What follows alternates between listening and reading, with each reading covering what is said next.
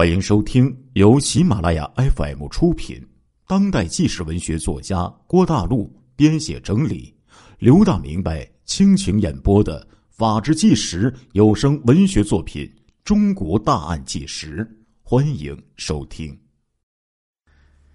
今天呢，老刘呢要给大家讲一个比较奇特的案件。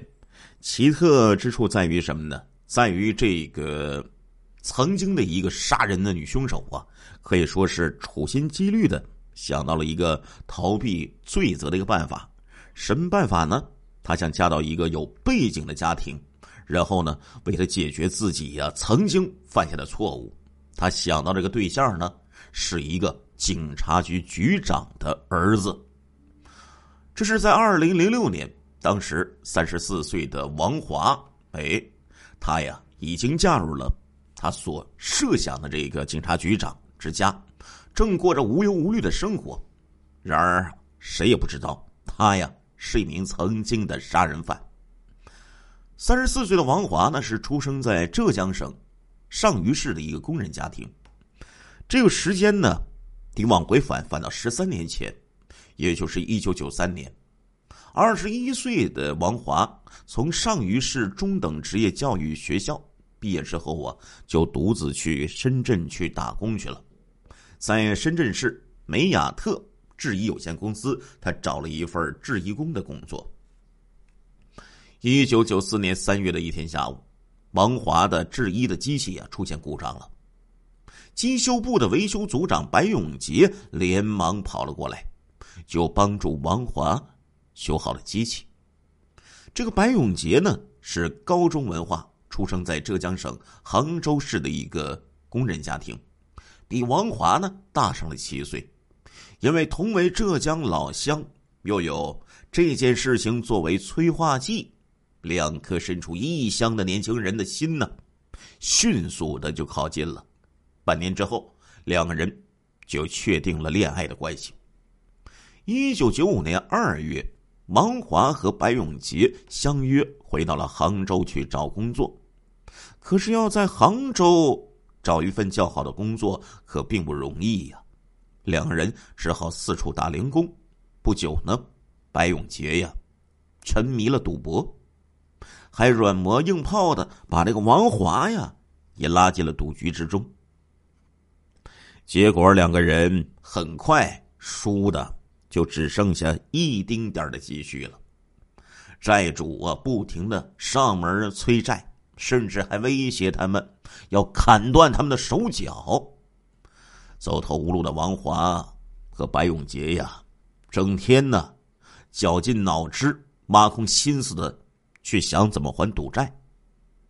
有一天，王华和白永杰路过一家证券公司，哎，两个人眼睛瞪圆了，好奇的就发现里面炒股的人身上。都随身带着不少的现金呢。白永杰就动了歪心思，就对王华说：“这些人都很有钱，不如想办法从他们身上搞钱。”王华一开始不同意这么办呢。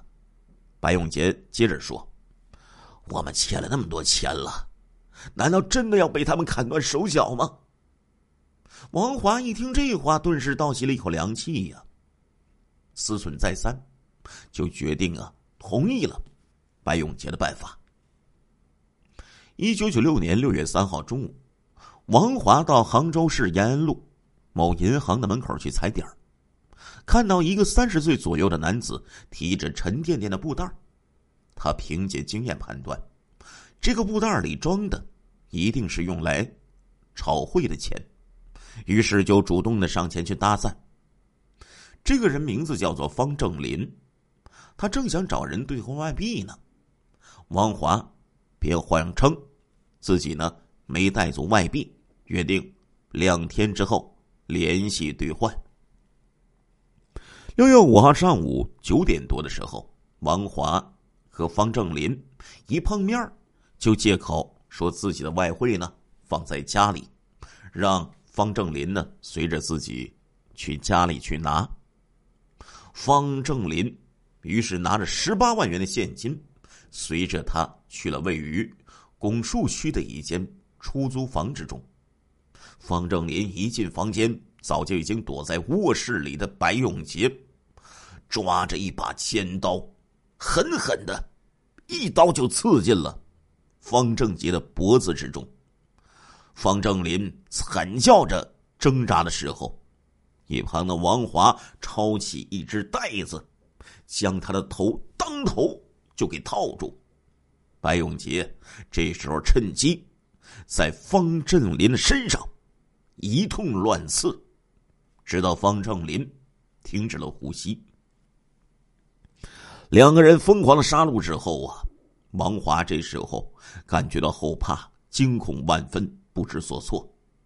白永杰呢，却一不做二不休，将尸体给肢解分尸，一部分尸块扔在了下城区打铁关附近，另一部分尸块沉入了自家门前的运河之内。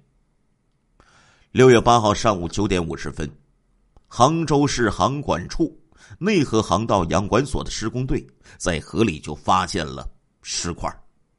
几经勘查之后，杭州拱墅区公安分局最终确定了死者的身份，并且根据目击者的描述，画出了犯罪嫌疑人王华的模拟画像，然后就发出了通缉令。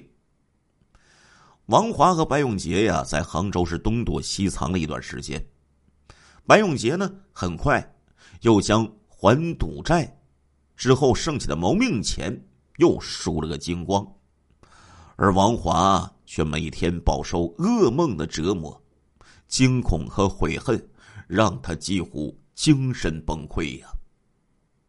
一九九七年十月，王华断然和白永杰分了手。回到上虞老家，父母对王华的回家感到了十分的欣慰呀。但是王华现在呀，整天就生活在恐惧之中。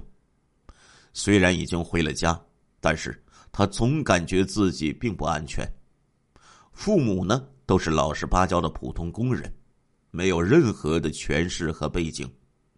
有朝一日警察找上门来，父母根本就没有办法。为自己开后门，开脱罪行，怎么办呢？这个王华绞尽脑汁，想出了一个哎亡羊补牢的办法。他想找机会嫁入一个权势之家，一旦东窗事发，那婆家肯定会动用关系，出面为自己说情保命啊。一九九八年的五月份，王华呢？在当地的一家人寿保险公司找了一份工作。这时候家里人眼看着二十六岁的女儿一直没有定下对象，父母着急了，开始四处的为女儿物色人选。有一天呢，王华的父亲的一位同事介绍说，在上虞当地呢有一个局长的儿子叫做费兵，还没有对象呢。说费局长在当地是很有威望的。他的妻子呢，还是当地公安部门的一名干部，是当地条件非常好的干部家庭。要和这样的家庭结亲，那王华他父亲呢，想都不敢想啊。因此呢，他一口回绝了同事的好意。当天中午，一家人吃饭的时候，王华的父亲就在饭桌上随口就提起这件事儿了。王华一听。眼睛闪出一道亮光啊！立即兴奋的惊叫起来：“爸呀，能做局长的儿媳妇那多好啊！那样别人就不会小看咱们家了呀！你就请那个同事提提亲吧。”王华的母亲呢，也劝老伴儿去试试看。经不住女儿和老伴儿的再三请求，王华的父亲只好答应了。但是啊，让。王华一家人感觉到遗憾的是呢，费局长一家婉言谢绝了，说他们家呢不能接受在深圳闯荡过的江湖女子当儿媳。听到这个话呀，王华呢却并没有泄气，他暗自下了决心，一定要想办法把这个局长儿子费兵追到手。几天之后啊，王华想到他的一个女女同学呢，好像和费兵同在一个办公室工作，他就决定利用这层关系，好好的设计一下和费兵的相遇，务必要让这个费兵啊觉得两个人是有缘分的。一九九九年的六月份的下旬的一天，王华呢，先请了一家公用电话亭的老板，帮他打电话到费兵的办公室，确定了费兵在办公室之后，王华就开始实施他的偶遇的计划了。他先打电话给自己的那位女同学，说呢要去看她，然后王华特意换上一条白色的连衣裙儿。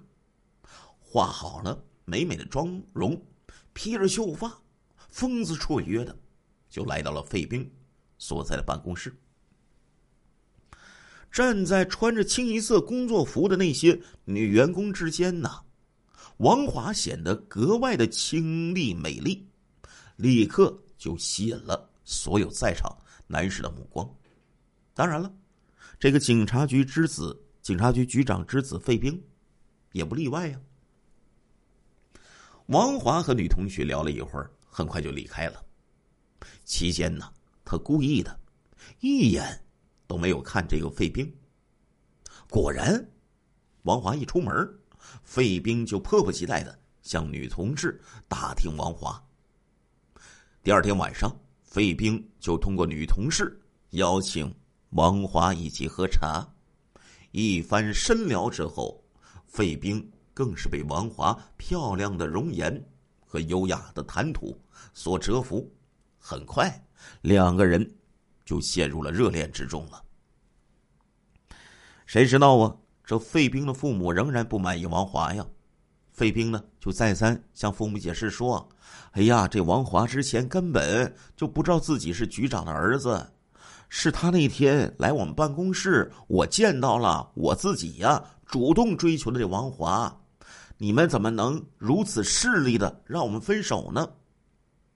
但是啊，费兵呢，还是无法说服自己的父母。费兵的父亲还特意托了一位老同事，请求王华的父亲劝说自己的女儿放弃飞兵。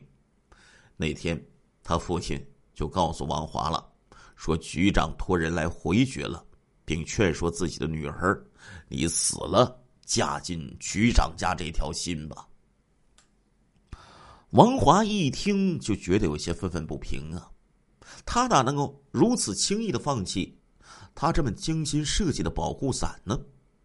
想了片刻，他就对父亲说：“爸，你别管这个事儿了，我知道该怎么做。”第二天，王华就主动约费兵出来，二话没说，就提出要分手。费兵一听不同意呀，赶紧追问这是什么原因，咋回事啊？王华呢，却一言不发，就是不住的落泪，随后转身离去了。之后整整的两天呢，王华对费兵是避而不见，就连电话都不接了。女友的突然离开，就让这个费兵啊茶饭不思，很快就病倒了。这时候，他对父母说：“王华不嫁给我，我宁愿饿死。”费局长夫妇一听，没办法，只好暗中啊托人去调查了一下王华的过去，然后就发现呢，这个王华除了在深圳打过工，还没有其他的什么异常，没有办法，只好接受了二人的这样的一个事实了。亲爱的听众朋友们，这一集的《中国大案纪实》播送完了，感谢您的收听，我们下一集再见。